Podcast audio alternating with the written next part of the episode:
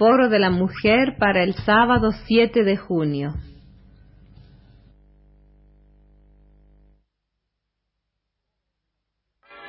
Foro de la Mujer con Alaide Fopa.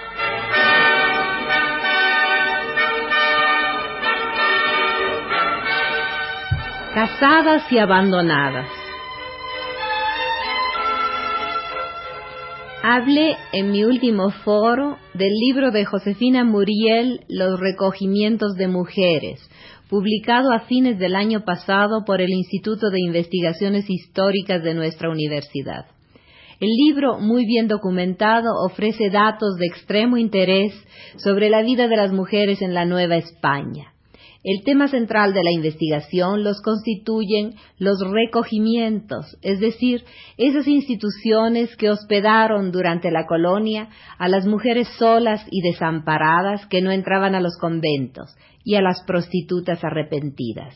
Instituciones que en la mayoría de los casos se convirtieron más tarde en cárceles de mujeres. Este es el tema central. Pero indirectamente la autora nos va diciendo cómo vivían y cuáles eran los problemas que sufrían las, mujeres en la época colonial. Las españolas, las indígenas, las criollas o las mestizas. Si las diferencias de sangre y de condición social eran muy marcadas, también resulta evidente que el hecho de ser mujer constituía, un poco más que ahora, una diferenciación desfavorable en todos los niveles sociales.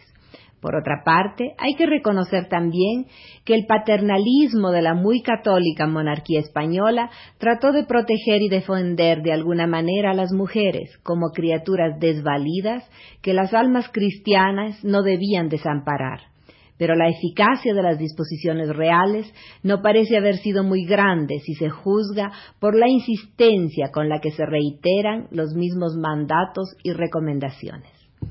El mundo de nuestras tierras recién conquistadas no era un mundo para mujeres, pero los hombres no eran precisamente castos varones, y en general se avinieron sin dificultad al comercio ilegítimo y con frecuencia violento con esas otras mujeres que estaban a su alcance. Se planteó así una doble ofensa contra la mujer, el abandono de la esposa española y el atropello contra la mujer indígena. En defensa de las esposas abandonadas se emitieron numerosas cédulas reales. Josefina Muriel reproduce una de 1550 de la que extracto algunos pasajes. ¿Qué personas hay en esa nueva España y en los pueblos de las gobernaciones y lugares sujetos a esa audiencia que fuesen casados y desposados en estos reinos y tuviesen en ellos sus mujeres? y las mandase desnotificar que en los primeros navíos que partiesen de los pueblos de las provincias donde estuviesen, se embarcasen y viniesen por sus mujeres y no volviesen a residir en esas partes, sino fuese llevándolas consigo. Y que si alguno de los susodichos se quisiese obligar de dar fianzas legas, llanas y abonadas ante vosotros, que dentro de dos años enviará por su mujer y la llevará a esa tierra para vivir en ella con ella, sola pena que os pareciera le diese deslicencia, para que por los dichos dos años pudiese venir a estos reinos para el dicho efecto, y no lo cumpliendo así dentro del dicho término, lo prendiésedes e hiciese desembarcar y ejecutar en ellos la dicha pena, y que de la ejecución y cumplimiento de ella tuviésedes gran cuidado, lo cual mandamos así proveer por excusar las ofensas que de no tener consigo las dichas personas casadas a sus mujeres se hacían y podrían hacer en deservicio de Dios nuestro Señor y mal ejemplo de los naturales de esas partes, demás del inconveniente grande que era para su buena población y perpetuidad. Y siguen las recomendaciones en vista de que en esto ha habido y hay gran remisión y negligencia, y que no habéis puesto en ejecución lo que por no cerca de ella ha sido mandado y ordenado, a cuya causa dice que hay en esa tierra más de setecientos hombres casados de estos reinos que están sin sus mujeres, algunos de tres y cuatro años, otros de siete y ocho y quince y veinte años y más tiempo sin las haber querido llevar la censura y el verdadero regaño que el emperador dirige a la Real Audiencia demuestra el interés del gobierno español por el asunto, pero también el poco caso que se hacía de disposiciones que contradecían demasiado la realidad de todo lo cual estamos maravillados de vosotros, que hayáis tenido en el cumplimiento y ejecución de una cosa tan importante como esta, que por nos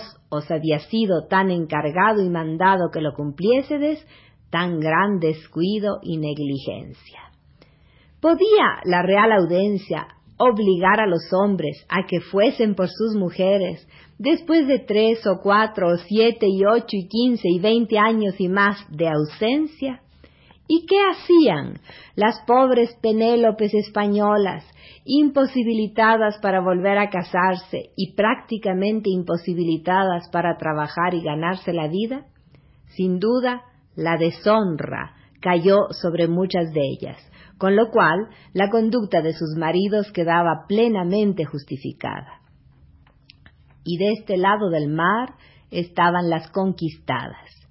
Señala Josefina Curiel que en los primeros años de la conquista, la Ciudad de México, dice, no tuvo prostíbulo alguno, posiblemente porque la relación abusiva y violenta con las indias lo sustituía, o porque habían descubierto a las alegradoras, es decir, a esas muchachas indígenas que practicaban también la profesión de alegrarles la vida a los hombres. En defensa de las indias hubo disposiciones que condenan tanto a los que abusan de ellas como a las alcahuetas y a los padres que entregan a sus hijas a los poderosos, como fruta temprana, según la expresión de su marraga.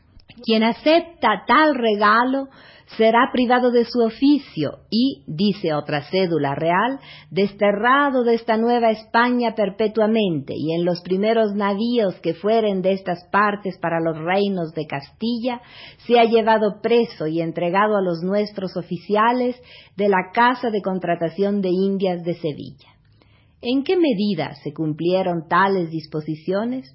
Hay que reconocer, sin embargo, cierta amplitud de parte de los españoles en el recocimiento de los hijos mestizos, que no concuerda con el criterio estrictamente racista y clasista que se aplicaba para la selección de las mujeres que venían a las Indias a buscar marido. Si la conquista fue para los hombres españoles campo propicio para enriquecerse y ascender en la escala social, también pudo serlo en algunos casos para las mujeres a través de su única profesión reconocida, el matrimonio.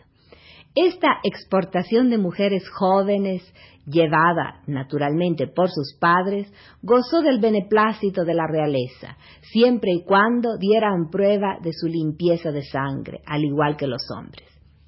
Es decir, que no podían venir aquellas nuevamente convertidas a nuestra santa fe católica, de moro o de indio, ni hijo suyo ni reconciliado, ni hijos ni nietos de quemados o condenados por herejes. Por otra parte, la legitimación que pudieron obtener los mestizos no alcanzó a los negros y mulatos y otras mezclas. Las gamas del racismo son sutiles. La condición jurídica de la mujer en la colonia fue la que tenía en España, es decir, la de una total dependencia del hombre, y la institución del mayorazgo le fue particularmente desfavorable, ya que no podía gozar de herencia, de la cual el hijo hombre mayor era el casi exclusivo beneficiario. La situación de las viudas comprometió con frecuencia la caridad de los poderosos, si se trataba, claro, de viudas de hombres ilustres, que las dotaron de pensiones y en algunos casos se les concedió la mitad del sueldo que había tenido el marido, sobre todo para que pudieran sacar adelante a los hijos. Pero todo ello solo dependía del arbitrio y de las buenas relaciones. Las mujeres solas, viudas o huérfanas vivían muy pobremente, recogidas en los recogimientos o acogidas, más o menos con desinterés, por familias en donde prestaban los oficios propios de su sexo, cocina, costura, cuidado de los niños.